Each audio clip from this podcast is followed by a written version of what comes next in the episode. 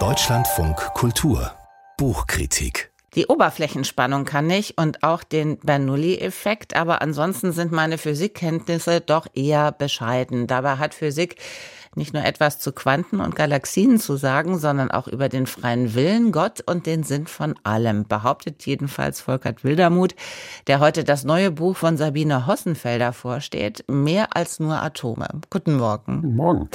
Der Untertitel des Buches lautet, was die Physik über die Welt und das Leben verrät. Hat denn Sabine Hossenfelder ein Erklärbuch geschrieben oder ein Ratgeber?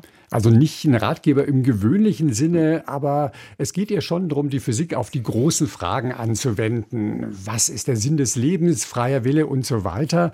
Und ganz besonders interessiert sie sich für die Grenze zwischen Wissen und Spekulation. Und diese Grenze, die liegt eben nicht da, wo man so gemeinhin vermutet, dass sie liegen würde. Ein Beispiel.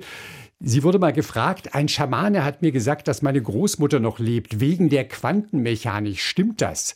Viele Physikerinnen und Physikerinnen hätten da wohl abgewunken, aber Sabine Hossenfelder nimmt das ernst und fängt dann wirklich an, über 25 Seiten dieser Frage nachzugehen. Und Zentral ist dafür Einstein und sein Verständnis von Zeit. Nach Einstein ist es nämlich so, dass was für den einen in der Vergangenheit liegt, für die andere durchaus in der Zukunft liegen kann. Und das bedeutet nach einigen weiteren Gedanken, dass Vergangenheit und Zukunft gleich real sind. Und sie würzt das Ganze dann noch mit schwarzen Löchern und deren Verhältnis zur Information und dem Wesen der Mathematik. Und dann kommt sie am Ende zu dem Schluss, es sieht so aus, als würden die Naturgesetze Informationen vollständig vollständig erhalten. Daher sind alle Details, die sie und die Lebensgeschichte ihrer Großmutter ausmachen, unsterblich. Ob diese Antwort den Fragesteller zufriedengestellt hat, keine Ahnung, das verrät sie leider nicht, aber gedruckt Schade. kann man dem wirklich folgen und dann auch nachvollziehen, was damit eigentlich gemeint ist, wenn sie sagt, die Großmutter lebt noch irgendwie. Inwieweit reiht sich Hossenfelder da ein bei Carlo Rovelli oder Ulf Danielsson? Denn das sind ja auch Bücher, die sich mit der Zeitvorstellung von Einstein beschäftigt haben und auch diese Bücher haben Sie hier vorgestellt. Ja, genau. Also das sind Bücher, die gehen in eine andere Richtung. Diese Autoren, die versuchen, gut etablierte physikalische Gesetze Gesetze zu nehmen und dann im Grunde weiter zu spinnen, um in unbekanntes Gelände vorzudringen. Also Multiversum, Quantengravitation, Big Bang, was ist davor passiert? Das ist alles unglaublich spannend und oft überraschend, aber es gibt nur wenige Daten, auf die man das tatsächlich stützen könnte. Und Sabine Hossenfelder, die verfolgt eben einen anderen Ansatz, wie schon in ihrem ersten Buch Das hässliche Universum. Ihr geht es um diese Grenze Wissen, Spekulation und sie sagt, diese Gedankengebäude, alles gut und schön, aber das ist mehrere Größenordnungen von dem entfernt, was zum Beispiel im CERN überhaupt gemessen werden kann. Ob das stimmt, kann keiner sagen. Und deshalb sagt sie, es handelt sich um moderne Schöpfungsmythen, geschrieben in der Sprache der Mathematik. Das sind einfach große Bereiche, über die kann die Wissenschaft nicht sagen. Und das öffnet nach ihrer Meinung auch Raum für den Glauben zum Beispiel, der eben kein Wissen ist.